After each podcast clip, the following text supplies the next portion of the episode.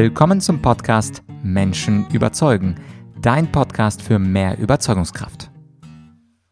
Mein Name ist Vladyachenko und heute zu Gast im Podcast ist einer der bekanntesten Gehirnforscher unseres Landes.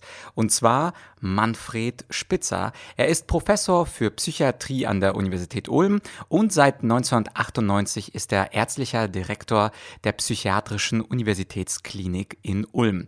Und unter anderem auch Bestsellerautor mit seinem Buch Digitale Demenz, über das du sicherlich schon etwas gehört hast. Und heute sprechen wir über die Corona-Pandemie, aber nicht aus der klassischen Sicht, wie immer Infektionszahlen und R-Wert, sondern es geht um die Themen Angst, Einsamkeit und sozialen Druck. Und Manfred Spitzer erklärt uns darüber auf, was die Krise mit uns macht. Ich gebe dir wie immer ein ganz kurzes Preview dieser Folge. Und zwar sprechen wir zum einen über die sogenannte Infodemic, ein Begriff, äh, den die WHO geprägt hat. Wir sprechen über die Folgen von Stress auf unser Immunsystem. Wir sprechen auch über das Thema Social Distancing und warum wir eigentlich von Distant Socializing sprechen sollten. Wir sprechen auch über das Angstgeschäftsmodell der Medien und letztlich auch, warum Fake News unsere Gehirne bezirzen und wir nicht anders können, als Fake News weiterzuleiten. Das ist also Teil 1 des Interviews und jetzt Vorhang auf mit Manfred Spitzer. Was macht die Corona-Pandemie eigentlich mit uns? Und zwar ganz jenseits von wirtschaftlichen Problemen und der Diskussion um Intensivbetten. Was ist mit Angst? Was ist mit Einsamkeit? Was ist mit sozialem Druck? Diese Fragen wird uns heute unser Experte beantworten. Zu Gast ist Professor Manfred Spitzer. Er ist einer der bekanntesten und bedeutendsten Gehirnforscher in Deutschland und natürlich auch Bestseller-Autor. Sein neues Buch ist Pandemie, was die Krise mit uns macht und was wir mit uns machen. Und darüber spreche ich mit Ihnen heute, Herr Spitzer. Danke, dass Sie sich Zeit genommen haben. Gerne. Meine erste Frage ist ein Wort, was ich bei Ihnen gelesen habe, was sehr selten in den Medien vorkommt, Herr Spitzer. Und das ist das Thema Infodemic. Das ist ja scheinbar ein, äh, eine Mischung aus Information und Pandemic. Was hat es mit diesem Begriff auf sich und warum befinden wir sich in einer infodemischen Gesellschaft? Ja, das, das hat die WHO selber aufgebracht äh, äh im Februar weil sie eben, weil da Leute gemerkt haben, dass so viel Unfug über Corona verbreitet wird. Damals, muss man ehrlich sagen, war oft noch nicht klar, was stimmt, was stimmt nicht. Und die WHO hat sich auch gerade nicht gerade mit Ruhm bekleckert. Die hat ja auch am Anfang gesagt, Gesichtsmasken bringen gar nichts. Ähm, dann hat sie später gesagt, doch, vielleicht ein bisschen. Und mittlerweile sagen sie ja, klar, die bringen sogar am meisten. Ähm, das liegt unter anderem daran, dass es ganz am Anfang keine, keine gab. Und alle wussten, wenn wir jetzt sagen, so, die Leute sollen Masken tragen, dann sind die paar, die da sind, auch ausverkauft. Und die, die sie wirklich brauchen, nämlich die Ärzte und Pfleger und das Pflegepersonal im Krankenhaus, die haben dann keine. Und deswegen hat auch die Regierung erstmal gesagt, Masken bringen nichts. Das ist schade, weil da hat man im Grunde genommen von oberer Seite für Missinformation gesorgt. Und das hätte wirklich nicht sein brauchen. Ähm, hätte ja sagen können, hey Leute, näht euch eine Maske und ähm, damit wäre man eigentlich fein raus gewesen. Hätten alle gemacht und damit hätten wir vielleicht sogar den ersten Lockdown vermeiden können. Denn wir, wir wissen ja heute, wie viel das bringt. Und ähm, dann hätten wir uns viel Ärger und vor allem den Kindern mit der Schule und den Kindergärten und so weiter und Homeschooling und Homeoffice und das auch noch gleichzeitig für die alleinerziehende Mama, was einfach überhaupt nicht geht, hätten wir uns alles sparen können. Aber hinterher muss man auch sagen, ist man immer schlauer und ich bin der Letzte, der sozusagen als hinterher dann noch äh, sagen will, wie ich es denn jetzt gemacht hätte. Ähm, ich, ich denke mir, das macht keinen Sinn.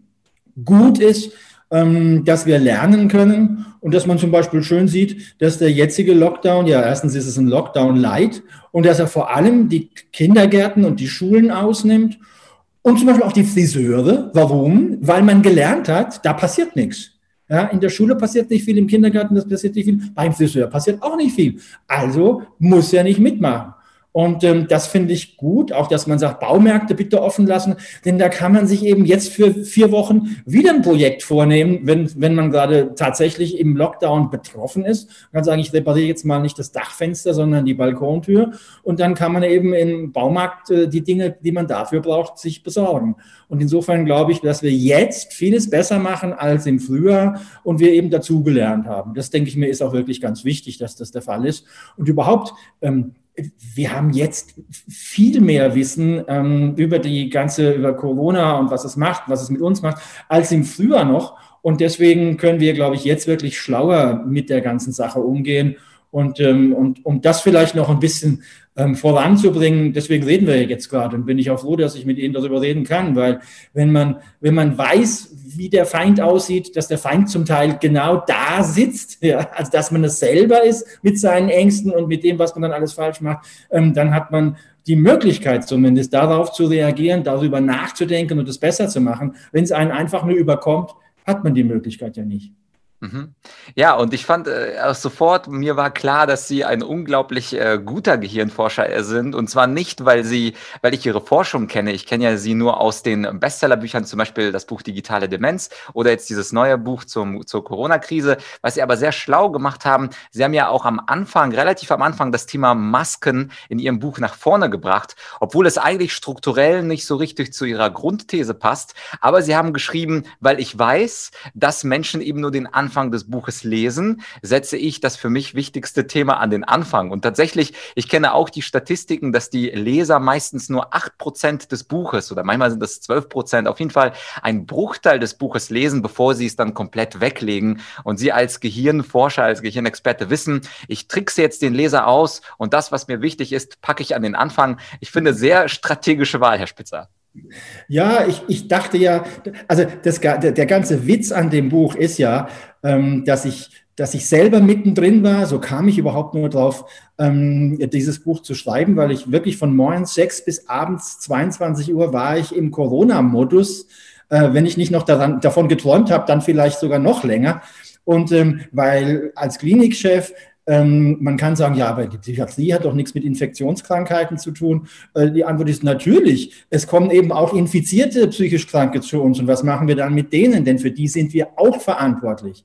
Das ist das eine. Das andere ist, dass die gesamte Klinik sich eben damit beschäftigt hat, wie kriegen wir mehr Betten zustande. Und ich eben dann in einer Gruppe war, die umsetzen sollte, was eine Art Leitungsgruppe beschlossen hat. Und, und dadurch habe, war ich immer am Puls der Dinge, jeden Tag ein, zwei Stunden, immer in der Mittagspause statt Mittagessen, ähm, überlegen, was man noch alles tun kann und wie man die, den ganzen Kleinkram erledigt kriegt, der eben daraus folgt. Äh, und dann noch als Spezialist für Einsamkeit, Sie erwähnten das Buch, wurde ich eben auch ganz oft interviewt. Ja, was machen wir denn jetzt, wenn wir alleine sind? Ähm, und dazu dann diese ja fast wahnhaft vorgetragenen Verschwörungstheorien. Und ich bin als, als Psychiater ist mein Spezialgebiet tatsächlich Wahn. Darüber habe ich mich habilitiert, da kenne ich mich besonders gut aus. Und, ähm, und deswegen, ähm, ja, wenn man mit Verschwörungstheoretikern, ich nenne sie jetzt mal so, man kann auch sagen mit, mit Skeptikern oder mit kritischen oder mit Querdenkern, wie man es nennen will, ähm, diskutiert, dann fällt einem eben schon auf, dass es unmöglich ist, ähm, sozusagen eine Einsicht durch Gegenargumente zu ändern. Und das ist im Grunde auch, ja, das ist der, das, das Wesen von Wahn. Man kann den nicht ausreden. Also wenn man ihn ausreden könnte, dann wäre es keiner gewesen. Das, so ist er definiert. Ja, und das ist, erlebe ich so, äh, Ideologien sind auch so, aber die werden von Leuten geteilt. Die sind nicht sozusagen für einen speziell da. Und äh, deswegen ist es ist auch nicht wirklich Wahn. Es ist irgendwie sowas zwischen kollektivem Wahn, das gibt es auch, und Ideologie, die die Leute da umtreibt.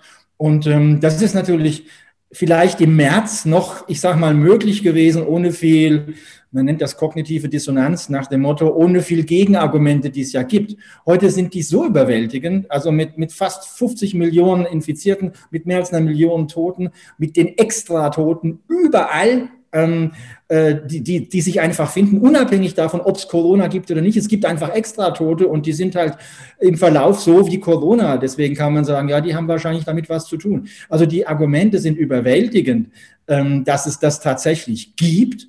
Und äh, wie man heute noch sagen kann, das gibt es gar nicht und das ist alles ähm, gar nicht schlimm.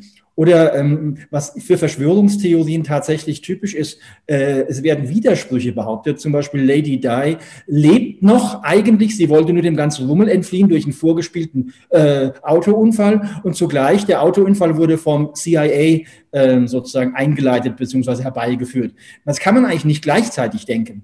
Aber viele Leute denken beides und ähm, so denken die Leute auch, das Coronavirus hat der CIA in China im Labor irgendwie selber hergestellt.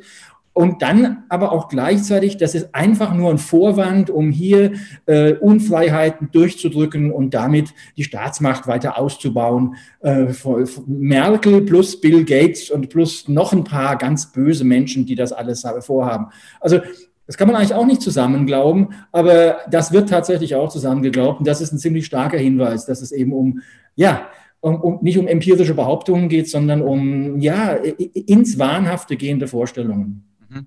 Ich finde das übrigens sehr spannend. Ich bin ja äh, von Beruf Rhetorik- und Argumentationstrainer und äh, in der Argumentation unterscheidet man zwischen zwei Arten von Argumenten. Es gibt ja einmal diese empirischen Argumente, die rein auf Zahlen, Daten, Fakten basieren und dann gibt es noch die normativen Argumente. Also jetzt, wo wir die Daten haben, was schlussfolgert daraus? Also was sollten wir zum Beispiel aus den Zahlen der neuen Infektionen, was sollten wir da politisch gestalten? Und ich möchte erstmal auf dieser empirischen Ebene bleiben, weil die normative ist, die ist natürlich besonders umstritten. Und abgesehen von Verschwörungstheoretikern gibt es ja auch vernünftige Leute, die sagen, dass die Maßnahmen zu drastisch oder zu klein sind. Ähm, aber bleiben wir noch mal beim Empirischen. Ich hatte auf Ihrem Buch, bei Ihrem Buch auf Seite 107 eine ziemlich schöne Grafik gefunden. Und zwar ist das das Verhältnis von Erkältungen zu psychischem Stress. Und man sieht man das hoffentlich ganz schön. Man muss es ja nicht exakt sehen. Je mehr äh, psychischen Stress ich verspüre, desto wahrscheinlicher ist es, dass ich in diesem Fall eine Erkältung bekomme. Das heißt also, je mehr Stress da ist, und ich glaube, es ist unbezweifelt, dass viele Menschen jetzt Stress haben durch Kurzarbeit, vielleicht durch Kündigung, vielleicht auch durch Aufstiegschancen, viele Studenten, die kein Geld mehr haben, weil sie nichts mehr in der Gastro dazu verdienen können, viele Menschen, die vielleicht kurz vorm Abschluss stehen, aber auch ältere Menschen, die möglicherweise nicht die Beförderung bekommen, habe ich erst gestern mit einem gesprochen, auf die ihnen eigentlich versprochen wurde zum Ende dieses Jahres. Was macht dieser psychische Stress gesundheitlich aus, aus uns. Es sind ja sicherlich nicht nur Erkältungen, sondern es ist wahrscheinlich unser ganzes Immunsystem, was durch Stress etwas labil gemacht wird. Wie schlimm sehen Sie diese psychischen Folgen der Corona-Pandemie? Naja, zunächst mal, was Sie da gezeigt haben, ich, ich möchte ein kleines bisschen sogar noch stärken. Der, dieser Herr Cohen, auch der, der, der all diese Experimente, die ich da in dem Buch, der hat die über 20 Jahre lang gemacht, dessen, dessen äh, witziges oder eigenartiges äh, Ding war eigentlich, dass er den immer Erkältungs Erkältungsvirus in die Nase geträufelt hat. Also er hat allen Erkältungsvirus in die Nase geträufelt, das gleiche Virus. Ja? Und dann gab es eben welche, die hatten ähm, ein gutes soziales Netzwerk und dann gibt es Leute, die hatten eben kaum Sozialkontakte. Und es stellt sich raus, je mehr Sozialkontakte einer hat, desto ähm, weniger mit weniger Wahrscheinlichkeit kriegt er die Erkältung. Und ähm, je mehr Stress er hat, desto größer ist die Wahrscheinlichkeit, dass er eine Erkältung bekommt. Und was wir mittlerweile wissen, unabhängig von anderen, dass eben Sozialkontakte Stress reduzieren und Einsamkeit Stress macht. Und das hat letztlich damit zu tun, dass wir Menschen sehr soziale Wesen sind. Und wenn wir eben äh, äh, unser Sozialleben gut leben können, dann ähm, führt das dazu, dass das Stressniveau messbar am Cortisolspiegel eben in der Mundschleimhaut zum Beispiel ähm, dass das, das abnimmt. Und wenn wir eben wenig Kontakte haben, dann nimmt das Stresshormon zu. Und ganz kurz zum Stress. Ähm, das ist eine Notfallreaktion des Körpers. Also wenn man auf dünnem Eis einbricht, ist es gut, dass man ganz schnell Blutdruck rauf, Puls rauf, Zucker rauf, damit man eben Energie hat und in der Lage ist, sich aus diesem, also aus dem Wasser und dem Eis wieder rauszuziehen, irgendwie. Weil wenn man das nicht schnell hinkriegt, ist man tot.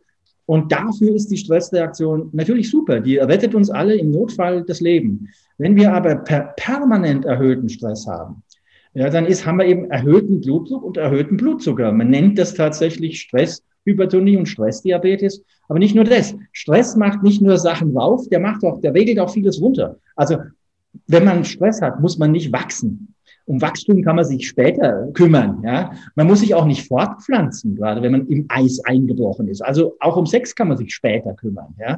Und um Immunabwehr auch, dass da hinten ein Pickel wächst, das kann man auch später mal sich drum kümmern, wenn man wieder aus dem Eis raus ist.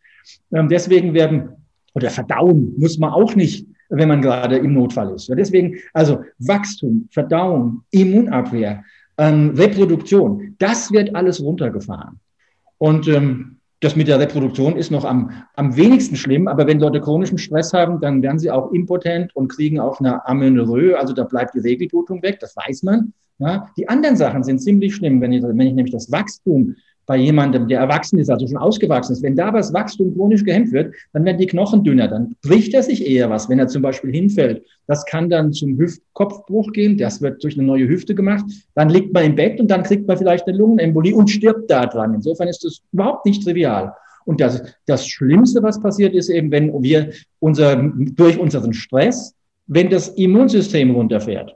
Weil das ist das Einzige, was wir zur Abwehr gerade von Corona haben. Für andere Infektionen haben wir Antibiotika, wir haben auch manche Virostatika, nicht so gute, nicht so viele, aber wir haben eben Antibiotika zum Beispiel. Und damit kommt man natürlich schon auch in vielen Fällen über die Runden. Aber erstens, unser Immunsystem brauchen wir auch immer. Und gerade bei neuen Viren wie der, der Corona, das neue Coronavirus, dagegen haben wir noch nichts, weder eine Impfung noch ein Medikament. Das heißt, das eigene Immunsystem ist das Einzige, was wir haben. Und wenn jetzt der Lockdown übertrieben wird und dann tatsächlich die Menschen einsam werden und deswegen mehr Stress haben, dann haben wir deren Chance, Corona zu kriegen, tatsächlich gesteigert. Durch die Maßnahmen, die der Verhinderung von Corona-Ausbreitung eigentlich dienen sollten. Und jetzt muss man immer Effekte gegeneinander abwägen. Das ist in der Medizin völlig normal, ähm, anderswo nicht, aber in der Medizin ist es völlig normal. Und ich muss ehrlich sagen, ich weiß noch nicht, anhand der Effekte, der Effektstärken, die, die werden sich erst noch rausstellen, ja, welcher Effekt größer ist. Der der vermehrten Ansteckung durch Einsamkeit und Stress oder der der verminderten, äh, äh, der verminderten Ansteckung durch weniger Sozialkontakte. Ähm, da lief auch ein bisschen was in der Kommunikation schief. Man hat ja anfangs immer von Social Distancing gesprochen, also von sozialer Distanzierung. Man hätte, ein Ami hat gleich gesagt, hey, das ist falsch, ihr müsst Distance Socializing sagen. Also auf die Ferne miteinander sein. Darauf kommt es an. Es kommt nicht darauf an, nicht mehr miteinander zu sein. Man kann zum Beispiel telefonieren, da ist man miteinander, oder wie wir jetzt chatten am Computer, da ist man miteinander, aber weit weg körperlich. Und auf das körperliche, den körperlichen Abstand, auf den kommt es eben an und nicht auf die soziale Distanz, die wir nie haben wollten, denn wir wollen, dass die Menschen weiter miteinander kommunizieren, äh, miteinander äh, Kontakte haben, da, damit eben nicht die, das Gefühl der Einsamkeit aufkommt, was dann sich eben negativ auswirkt. Mhm. Und wenn wir uns mal äh, die Zahlen anschauen, es gibt ja mittlerweile ungefähr, so Stand November, 10.000 Tote, die mit oder an Corona gestorben sind. Aber die Angst, die ist ja viel weiter verbreitet zahlenmäßig. Also wir haben ungefähr 85 Millionen Menschen in Deutschland. Wenn wir mal die ganz kleinen Kinder und die Dementen rausrechnen, sind das sicherlich noch 80 Millionen, die konstant Angst haben. Das heißt, wir befinden uns in einem massenhaften Angstzustand. Und ich denke, selbst wenn sich Menschen dann nicht mit Corona an anstecken. Die Dinge, die Sie aufgezählt haben, die sind ja an sich auch schlimm genug. Also das heißt, selbst wenn die Menschen Glück haben und dann in Anführungsstrichen nur ähm, eine Erkältung bekommen, weil es eben gleich bald kalt wird im Dezember und Januar und nur den Ausfall der Regelblutung und nur andere Dinge, die nicht so schlimm sind, natürlich wie auf der Intensivstation, dann ist es natürlich zahlenmäßig, also äh, millionenfach gerechnet, natürlich ein unglaublicher gesellschaftlicher Schaden. Und die Frage, die sich dann daraus ergibt, Herr Spitzer, ich bin ja als Coach immer an Lösungen interessiert. Nachdem jetzt die Bevölkerung nun mal Angst hat, also Stand November, wir haben Angst, wir haben Angst, uns anzustecken, wir haben Angst, ähm, dass wir dann möglicherweise sogar ein Intensivbett brauchen und ein Beatmungsgerät brauchen. Was würden Sie sagen, was soll jetzt der Normalbürger, der uns jetzt zuhört, was soll er mit sich und seiner Angst tun? Denn natürlich hilft uns nicht, wenn äh, Sie und ich sagen, lieber Zuschauer, Zuseher der Sendung, Menschen überzeugen, habe keine Angst, denn das stört stört ja nur dein Immunsystem. Was können wir konkret tun als mündige Bürger, um uns selber zu beruhigen? Von der Politik kommt wahrscheinlich keine Beruhigung und auch von den Medien. Die Medien sind ja eher am Gegenteil interessiert. Ja, das ist leider so, ähm, dass die Medien eher noch die, die ganzen Schrecklichkeiten auf der Welt uns äh, dauernd servieren. Verkauft und, sich ähm, besser. Das, das ist das Geschäftsmodell, das ist leider so. Ich glaube, es ist wirklich wichtig, dass wir uns jetzt in der Krise auf, auf das, was uns gut tut, wirklich besinnen und das auch aktiv herbeiführen. Also zum Beispiel, dass wir jeden Tag mal rausgehen, weil uns das gut tut. Einfach in die Natur, durch den Wald spazieren, vielleicht nicht ganz alleine, aber zu zweit oder so, oder mit den Kindern. Ähm, das tut uns einfach gut und das weiß man auch und deswegen, das senkt auch den Stress und das ist einfach etwas, das kann jeder tun, da gibt es auch keine Ausrede. Warum soll das da nicht jeder eine, eine halbe Stunde oder eine Stunde dafür Zeit haben? Ähm, zu viel, Sie sprachen es an, zu viel Medienkonsum schadet. Und zwar auf mehrfacher Hinsicht. Wir bewegen uns nicht. Wir, wir nehmen an Gewicht zu. Das ist ja auch ein Riesenproblem beim letzten Lockdown gewesen. Die Schüler haben 10, 15, 20 Kilo zugenommen innerhalb von wenigen Wochen, weil sie sich überhaupt nicht mehr bewegt haben äh, und nur noch äh, vor dem Bildschirm verbracht haben. Ähm, das ist das ist ein richtiges Problem, das äh, schadet der Gesundheit und deswegen ist es wichtig, dass wir den Medienkonsum reduzieren, aber auch, auch, aber auch wohl wissend, dass die Medien eben unsere Ängste äh, anfeuern und schüren. Und das tun sie, das tun sie auf vielfache Weise, ähm, dass eben das Negative ähm, sich weiter verbreitet. Das ist das eine. Dass sich die Falschheit tatsächlich schneller, tiefer und weiter verbreitet als die Wahrheit. Das ist auch dummerweise Fakt. Ähm, äh, das ist gut untersucht. Vor zwei Jahren etwa hat man Twitter-Nachrichten untersucht, 126.000 Stück, die ähm, mehrere Millionen Mal geretweetet, wie man sagt, wurden. Und da stellte man fest, die, die wahren Nachrichten, die wurden kaum weitergeleitet und die falschen ganz schnell. Und das Interessante ist, das liegt nicht mal an Twitter. Das liegt letztlich an der Zusammenarbeit von unserem Hirn mit Twitter. Weil unser Hirn, der findet alles ähm, was es schon weiß. Unser Hirn findet alles, was es schon weiß, langweilig. Also wenn ich Ihnen erzähle, zwei mal zwei ist vier, das ist langweilig, das wussten Sie schon. Und vieles andere, ja, Frankfurt liegt am Main, das wissen Sie auch schon. Und vieles andere wissen Sie. Und wenn Sie etwas Wahres und Sie, Sie wissen, es ist wahr, weil Sie es eben schon wissen. Ja, wenn Sie das erfahren, das müssen Sie nicht schnell weiterleiten. Wenn Sie aber irgendein von Ihrem besten Freund oder meinetwegen von mir jetzt per Twitter die Nachricht bekämen, der Papst ist schwanger, würden Sie denken, hoppla, also das ist ja was. Ja? Und dann hat es noch der Professor Spitzer gesagt, das muss ich gleich allen meinen Freunden erzählen. Ja?